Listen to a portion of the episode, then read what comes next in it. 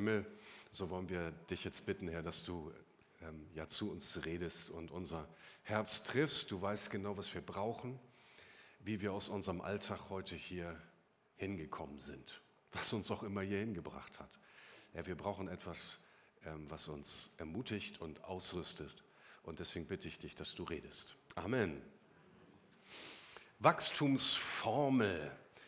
Ähm, das ist ein spannendes Thema heute. Ich habe eben schon gesagt, ich gehöre zu denjenigen, die seit frühester Kindheit eine Formelphobie hatten. Jede Form der Ordnung und strukturierten Denkens waren schwierig für mich. Ich hoffe, das ist nicht bis heute geblieben, aber es gibt Nachwirkungen dieser einmal getroffenen Grundentscheidung. Und interessant ist, ich erinnere mich daran, in meiner Schulzeit war in, in mir eine ganz tiefe Weigerung, diese Formeln aufzunehmen, zu verstehen und anzuwenden. Textaufgaben waren für mich ein rotes Tuch. Und ich habe mich zutiefst entschlossen, also Mathe, Physik, Chemie, nein, ich werde, wenn überhaupt, Geisteswissenschaftler. Das ist dann auch so geworden. Zunächst wollte ich Historiker werden und später dann Lehrer und am Ende ist ein Pastor aus mir geworden. Und heute sitze ich manchmal bei YouTube und denke, wie war denn das nochmal? Und dann gucke ich diese Formeln nach und erwische mich dabei, dass ich denke, warum hast du denn damals nicht aufgepasst? Das ist doch überhaupt nicht so langweilig. Lag das an der Vermittlung oder dieser Dinge oder lag es einfach an mir, weil ich keinen Bock darauf hatte? Wahrscheinlich letzteres. So, und jetzt seid ihr noch mal dran heute Morgen. a Quadrat plus b Quadrat ist gleich c Quadrat. Wie heißt diese Formel? Das ist richtig. Wer hat sie aufgeschrieben? Der Satz des Pythagoras, zweite Formel. A ist gleich Radius im Quadrat mal Pi. Was wird damit berechnet? Ein Kreis. Ey, ihr seid ja hervorragend. Kreisfläche. Gut, dass wir Martin dabei haben. Habt ihr schon gemerkt? Und jetzt der Knaller, den jeder immer im Kopf hat, aber kein Mensch erklären kann. E ist gleich m mal c Quadrat. Was ist das? Einstein, Relativitätstheorie, genau. Ruhemasse E ist gleich Ruhemasse m mal Lichtgeschwindigkeit im Quadrat. Das hätte ich mir auch ausdenken können an einem Nachmittag. Jeder zitiert das, aber wir haben keine Ahnung im Detail, was das eigentlich wirklich genau bedeutet, wenn Energie in Masse umgewandelt ist. Es ist verrückt, es ist eine verrückte Idee. Und jetzt habe ich noch eine für euch, die geht in ein bisschen andere Richtung und die kennt ihr, könnt ihr eigentlich auch gar nicht kennen. Das ist eine typische Wachstumsformel der Wirtschaft. Und ihr seht hier, G ist gleich K mal A mal H mal T mal E. Und wenn ich euch jetzt aber erkläre, was hinter den Buchstaben steht, wisst ihr sofort, was gemeint ist. G steht für das Gesamteinkommen einer, einer Wirtschaft. K, der erste Faktor sind, ist das Kapital eines Landes, Maschinen und Anlagen. A steht für die Arbeit, also Arbeitskraft und Arbeitsstunden ähm, einer Volkswirtschaft. H für das Humankapital, Bildung und Fähigkeiten der entsprechenden Arbeiter. T für den technologischen Fortschritt. Und E ist die Effizienz des Landes in, Betracht, in Bezug auf Organisation, Verwaltung, Digitalisierung und so weiter. Habt ihr bei dem, was ich gerade gesagt habe, auch gedacht, ach du meine Güte, unser Land geht unter? Also egal welchen Punkt man hier nennt, überall haben wir gerade große Krisen, von PISA-Studie über Digitalisierung und trotzdem nie vergessen, wir sind immer noch die viertgrößte Volkswirtschaft der Welt. Es funktioniert auch noch manches ganz gut in diesem Land, aber ähm, wir werden das im Auge behalten müssen. Ich glaube, da sind wir uns alle einig. So, und nun kommt der Pastor heute Morgen mit Wachstumsformel im Glauben. Und nun kann ich euch gleich beruhigen, das wird jetzt nicht äh, höhere Mathematik heute Morgen.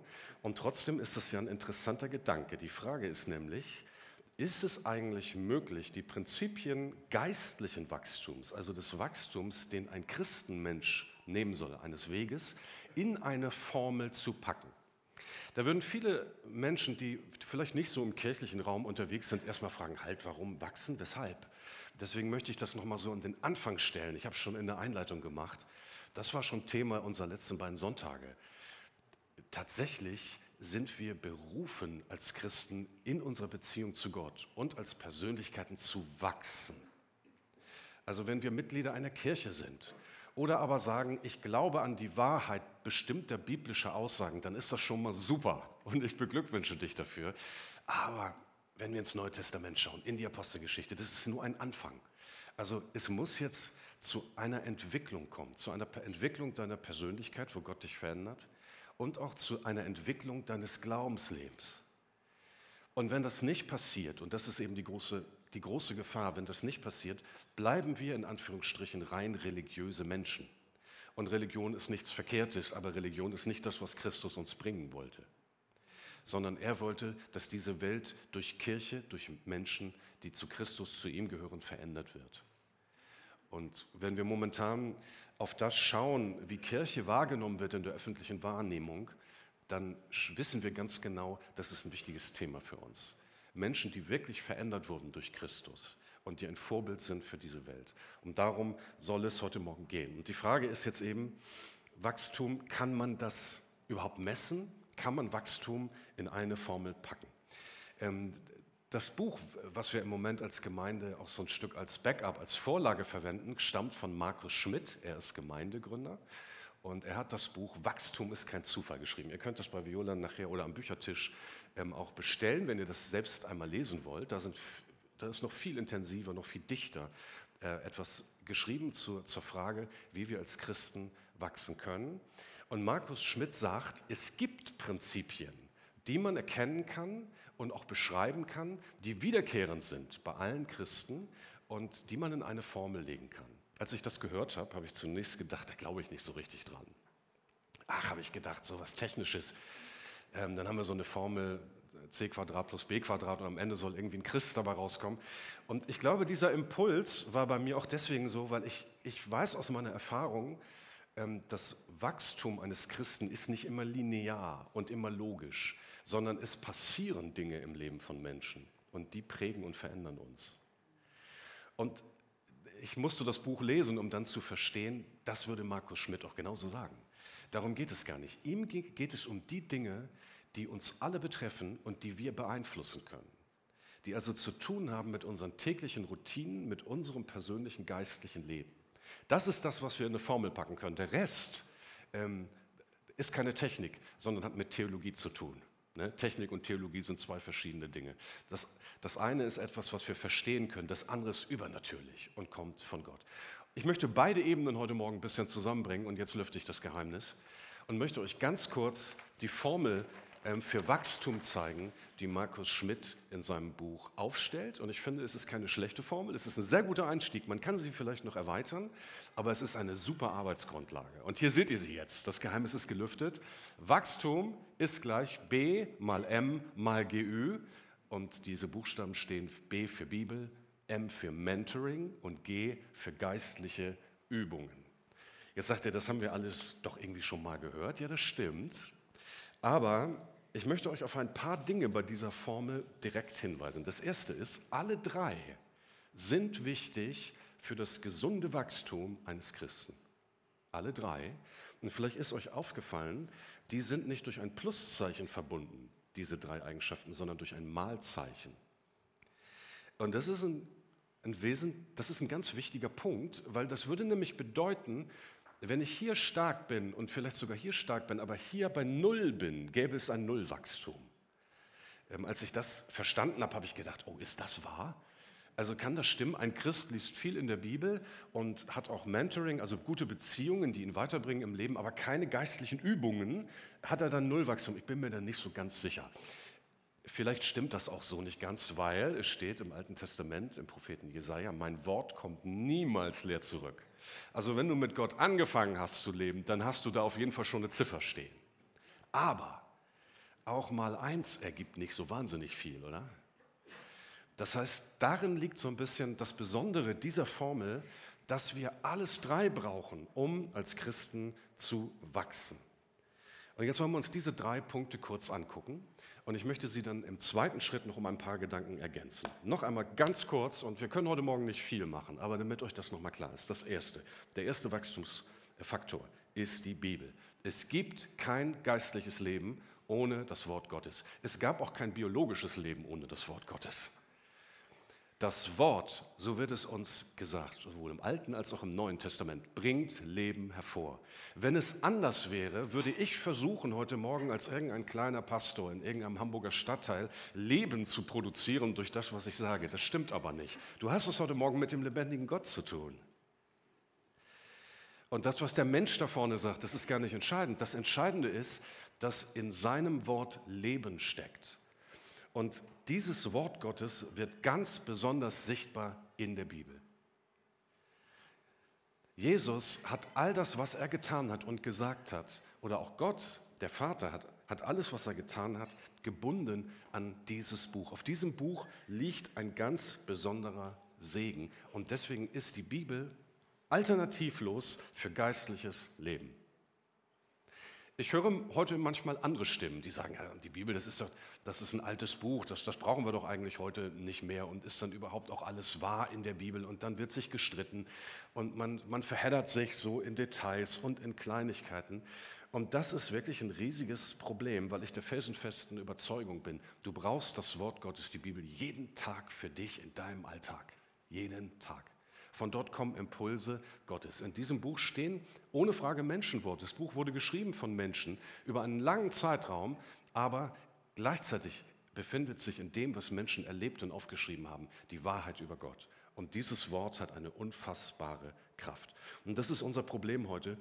Ein bekannter amerikanischer Bibellehrer hat mal Folgendes gesagt. Er hat gesagt, die Christen, der, der, die westlichen Christen, also die Christen der westlichen Welt, wissen alle genug, um eine Bibel zu besitzen, aber sie wissen zu wenig, damit die Bibel sie besitzt.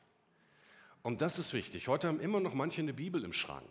Aber die Frage ist, ob diese Bibel gelesen wird und ob sie alltagsrelevant für dich ist. Paulus hat es seinem Schüler Timotheus mal folgendermaßen erklärt, in 2 Timotheus Kapitel 3, Vers 14 bis 17. Er hat zu ihm gesagt, also kurzes Vorwort, erzähle ich so, er, egal wo du gerade stehst, Timotheus war ja auch ein Gemeindeleiter, egal welche Probleme du wälzt, und dann schreibt Paulus, du musst bleiben bei dem, was du gelernt hast. Du kennst von Kind auf die Heiligen Schriften, denn alle Schrift ist von Gott eingegeben. Und hier steht das griechische Theopneustos, also von Gott eingehaucht. Da steckt Gott drin in diesem Buch. Und es ist Nütze zur Lehre, zur Zurechtweisung, zur Besserung, zur Erziehung in Gerechtigkeit und so weiter und so fort. Das ist das Geheimnis dieses Buches. Und ich weiß, dass darüber heute meistens gelächelt wird. Aber dieses Lächeln ist nicht gut. Es ist nicht gut, weil in diese, von diesem Wort eine Kraft ausgeht. wisst ihr, Luther, Luther hat das entdeckt. Als er seinen Weg auch gegen die katholische Kirche ging, die sehr stark in Ritualen und in Sakramenten gefangen war, hat er eine Entdeckung, hat er, die, hat er das Wort Gottes wiederentdeckt und hat in einem unfassbaren Alleingang diese Bibel übersetzt. Und mir geht es heute noch so, dass ich kehre immer wieder zur Luther-Übersetzung zurück, weil die so eine Kraft hat. Die hat einfach Kraft. Und er hat in dieser Bibel Dinge entdeckt, ähm, die sein Leben völlig verändert haben. Und mit ihm fing es an und es ging weiter über die, die mit ihm zusammengestanden haben und das Evangelium verkündet haben in Deutschland. Und es hat ganz Europa und die Welt verändert. Und das alles, weil er dieses Buch gelesen hat. Und deswegen ein kleiner Hinweis, solltest du vorhaben, dieses Buch zu lesen, das ist eine gefährliche Sache. Es ist nicht ungefährlich und es ist auch nicht lustig, sondern das kann tatsächlich dein Leben verändern. Und für uns, die wir schon so ein bisschen länger dabei sind, finde ich wichtig, das auch nochmals zu sagen. Wir sind manchmal so gefangen in so einem Fast-Food-Glauben. Ne? Also wann lesen wir die Bibel? Okay, wir kriegen den Vers am Sonntagmorgen. Ich werde euch heute noch ein paar Verse vorlesen. Dann kannst du sagen, ich habe auch die Bibel gelesen, steht bei mir schon mal eine 2 oder so bei meinem Wachstumsfaktor. Oder 3 oder irgendwie so. Ne? Ganz genau. Nein, also wichtig ist natürlich, Wisst ihr, Wachstum ist ein Beziehungsgeschehen zwischen uns und Gott, zwischen uns und Christus. Da sind die anderen ganz egal. Du musst zur Quelle zurückkehren. Das ist das Entscheidende. Neues entspringt allein aus der Quelle. Und wenn man heute sagt, das ist Schnee von gestern, vielleicht habt ihr den Satz schon mal gehört, der Schnee von gestern ist das Wasser von morgen. Und das ist wahr. Lass die Leute reden, sondern lies es, nimm es für dich in Anspruch unter Gebet und lass es seine Kraft entwickeln. Zweiter Punkt, Mentoring. Hier vorne zu sehen. Ich hoffe, ihr könnt es lesen. Hinten so groß habe ich nicht geschrieben. Mentoring. Jetzt wird es auch für eingefleischte Christen schon ein bisschen interessanter. Was ist hier gemeint? Also, was ist ein Mentor? Odysseus lässt hier in der griechischen Sage seinen Sohn Telemachos in der Obhut seines Freundes zurück. Also, das ist ein väterlicher Freund, Freund für dieser Telemachos. Und dieser Freund heißt Mentor. Und daher kommt dieser Begriff.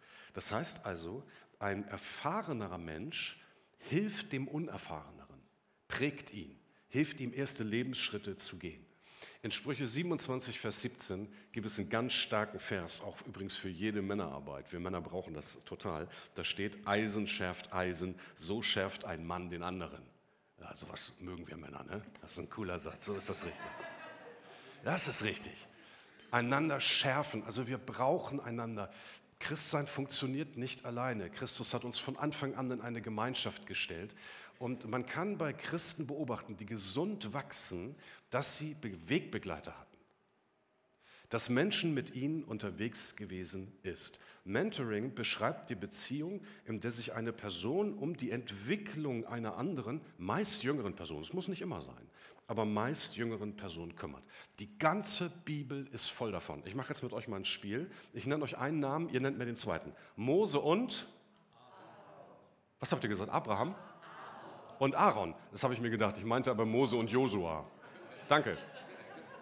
Jonathan und David. Elia und Elisa. Barnabas und Paulus. Und Paulus nochmal. Paulus und Timotheus. Es funktioniert. 1a, ihr seid hier echte. Also hier vorne hat es funktioniert, dort hinten hat man, hat man leichte äh, Erinnerungslücken wahrgenommen. Es ist die Bibel, die ist voll davon. Im 2. Timotheus 3, 10 bis 11 sagt Paulus zu, zu Timotheus, du bist mir gefolgt in der Lehre, im Leben, im Streben, im Glauben, in der Liebe, in der Geduld, sogar in Verfolgung und in Leiden und hast gelernt.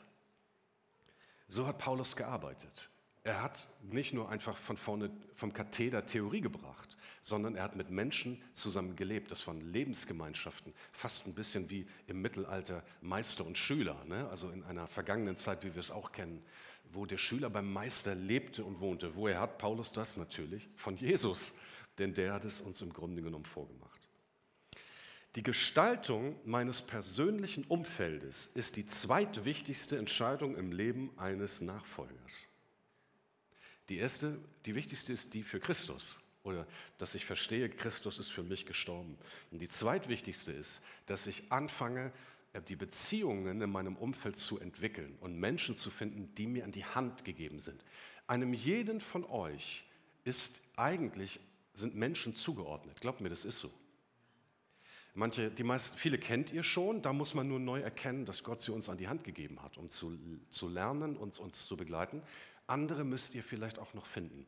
Aber entscheidend ist, dass ich das als einen, dass ich den geistlichen Zusammenhang entdecke und anfange, das, und wir beginnen uns miteinander in der Nachfolge zu bewegen. Weil hier liegt oft ein vernachlässigter Faktor. Wachstumsspezialisten haben das verstanden. Und ich bin manchmal überrascht, wenn ich junge Leute kennenlerne, wie die wachstumsmäßig durch die Decke gehen, wenn sie gute Mentoren haben. Das ist irre. Das ist was ganz anderes, als, als wenn ich mich irgendwann nach dem Gottesdienst für Christus entscheide und allein bleibe. Kann, niemand da ist, der mir hilft, die Bibel zu lesen oder der mir hilft, erste Erfahrungen im Glauben auszuwirken. Letzter Punkt, geistliche Übung. Das ist jetzt etwas, das ist für uns evangelische Christen erstmal so eine kleine Hürde, aber ihr nehmt die mit mir. Ne? Wisst ihr, geistliche Übung ist eigentlich aus dem Lateinischen, im Grunde sind, geht es um Exerzitien. Und Markus Schmidt hatte das zuerst in seiner Formel nicht drin, aber dann ist ihm klar geworden, das braucht es natürlich, weil wir können nicht wachsen, ohne dass wir gute geistliche Rituale ausbilden. Was ist das wichtigste geistliche Ritual? Das ist das Gebet. Sprechen mit Gott, ganz persönlich. Nicht mit anderen und wo andere beten, sondern dass du ein Gebetsleben entwickelst. Aber da sind noch so viele andere Sachen. Da könnte auch die Beichte als wichtiger Punkt genannt werden, dass ich anderen Menschen gegenüber sage, was in meinem Leben nicht gut ist. Und wir gemeinsam um Vergebung bitten. Sünder sind wir alle. Es, geht um diesen Vorgang, dass ich mein Leben vor Gott ähm, öffne. Es könnte auch das Fasten sein. Wir gehen jetzt in die Fastenzeit, in die Vorosterzeit. Es ist Stille. Vielleicht ist es auch für den einen oder anderen so etwas wie Pilgern oder aber geistliche, andere geistliche Routinen. Christen, die wachsen, fangen an, in ihren Alltag geistliche Übungen einzubauen. Wiederkehrende geistliche Übungen. Das ist wie beim Sport, bei Muskelübungen. Wenn ich das nur einmal alle vier Wochen mache, gibt es keine Effekte. Sondern es geht darum, dass unser Alltag vom Berührungspunkte, feste Berührungspunkte mit dem Glauben hat und Gott in unseren Alltag hinein sprechen kann. Drei Punkte. So, was nun? Jetzt gucken wir uns das einmal von hier vorne an. Und jetzt sage ich nur Folgendes. Schau auf den Punkt, der bei dir ein echter, ein echter Minus, also wo die Summe niedrig ist, also die, die Zahl niedrig ist. Und implementiere Rituale, ähm, die deinem Glaubensleben neue Impulse geben. Es wird nur gesundes Wachstum stattfinden, wenn diese drei da sind. Und das deckt sich tatsächlich auch mit meinen persönlichen Erfahrungen und mit meinen Beobachtungen. Okay, aber das ist jetzt nicht alles, was wir dazu sagen können, sondern jetzt muss ich noch kurz über Wachstumskatalysatoren sprechen. Als ich diese drei Punkte gesehen habe, habe ich gedacht, ah, da fehlt jetzt aber irgendwie was. Geht es euch auch so? Also das, ist das jetzt wirklich alles? Ähm, ich glaube, man muss noch ein bisschen was ergänzen. Ein Katalysator ist ja ein Förderer, ein Beschleuniger. Es gibt auch Wachstumsbeschleuniger im Leben von Christen. Die haben allerdings nicht nur etwas mit uns zu tun, sondern die kommen von außen. Die mutet uns manchmal das Leben, das Leben zu, manchmal auch sogar Gott selbst. Ähm, oder aber, ähm, welche Gründe es auch immer hat, sie, sie treten von außen an uns heran.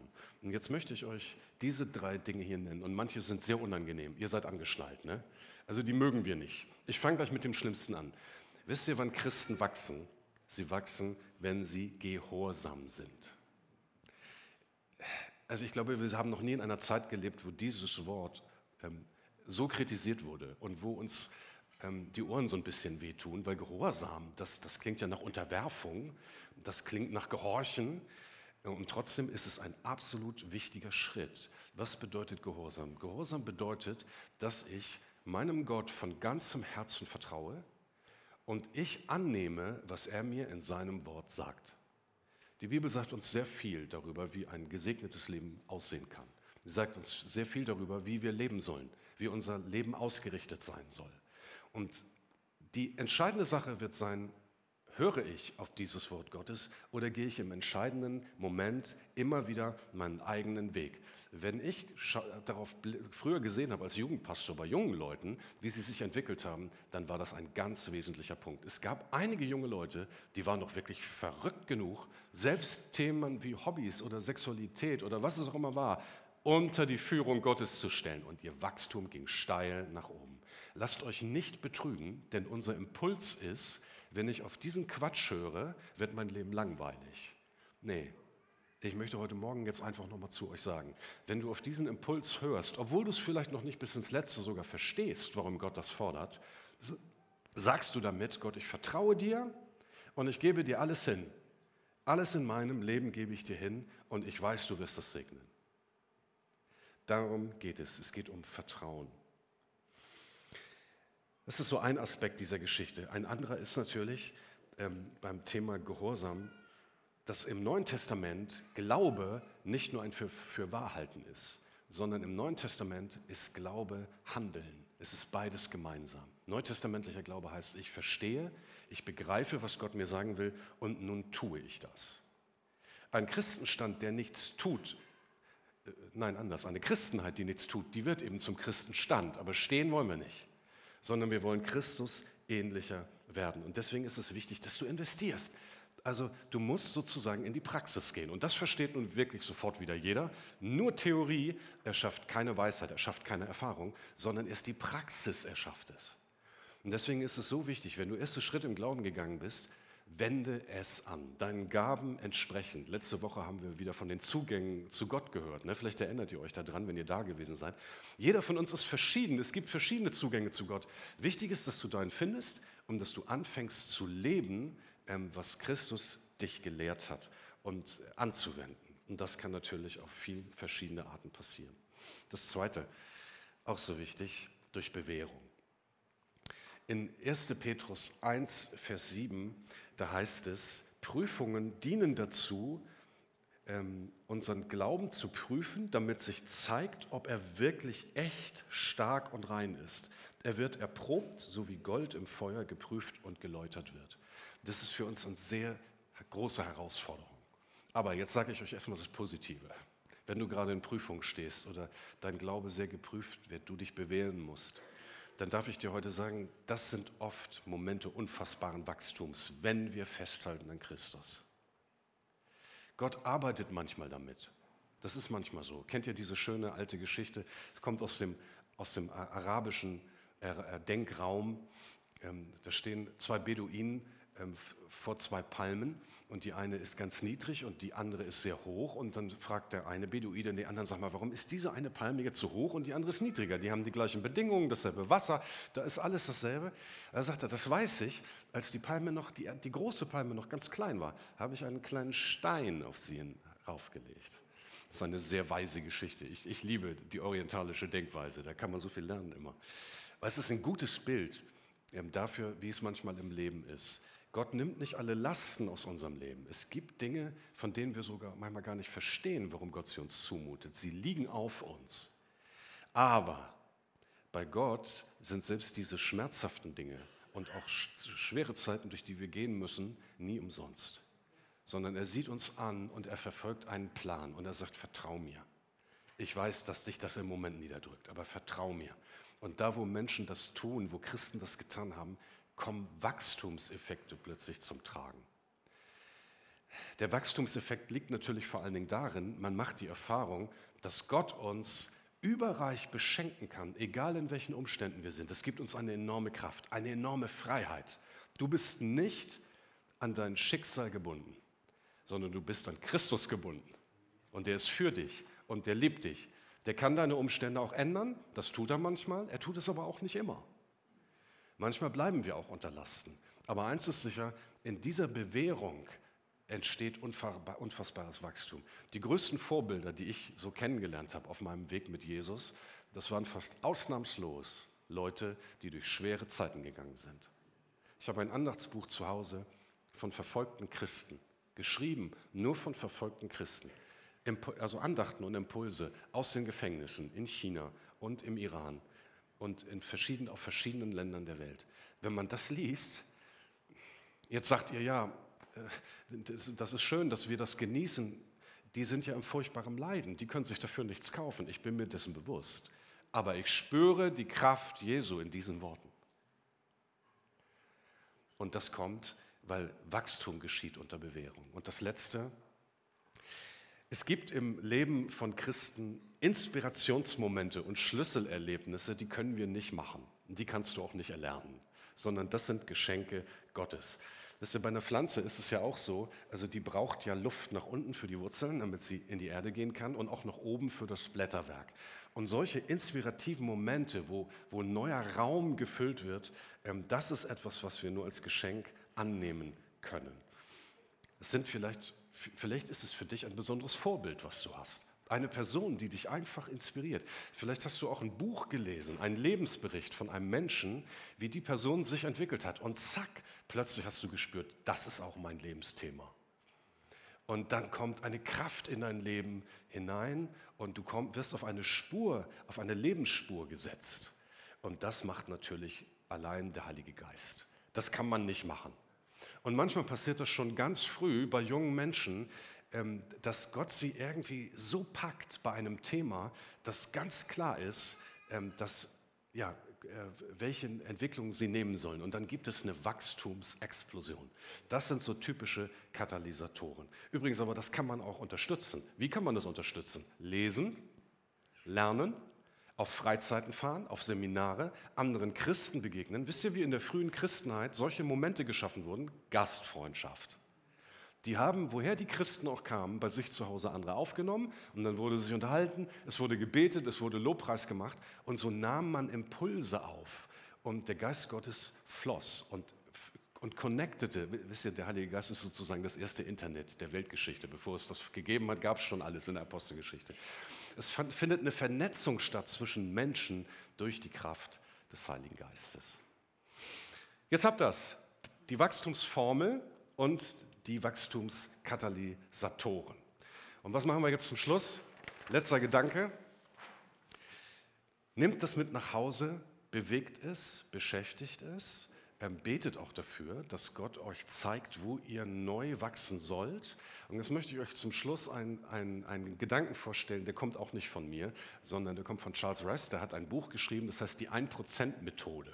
Vielleicht kennt ihr das, war auch auf der Spiegel-Bestsellerliste.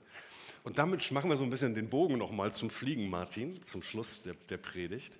Er sagt nämlich, dass es ganz wichtig ist, einfach Veränderungen langsam und Stück für Stück zielstrebig zu implementieren. Wenn du jetzt heute sagst, ich gehe nach Hause und lese jeden Tag zwei Stunden Bibel, das ist super und vielleicht ist es sogar für dich genau richtig. Bibellesen ist was Tolles. Ähm, die meisten von uns wird es ein bisschen überfordern, sondern nimm dir ganz konkret vor, was du tun möchtest mit Gottes Hilfe. Und das wird schon schwierig genug. Das wird schon schwierig genug.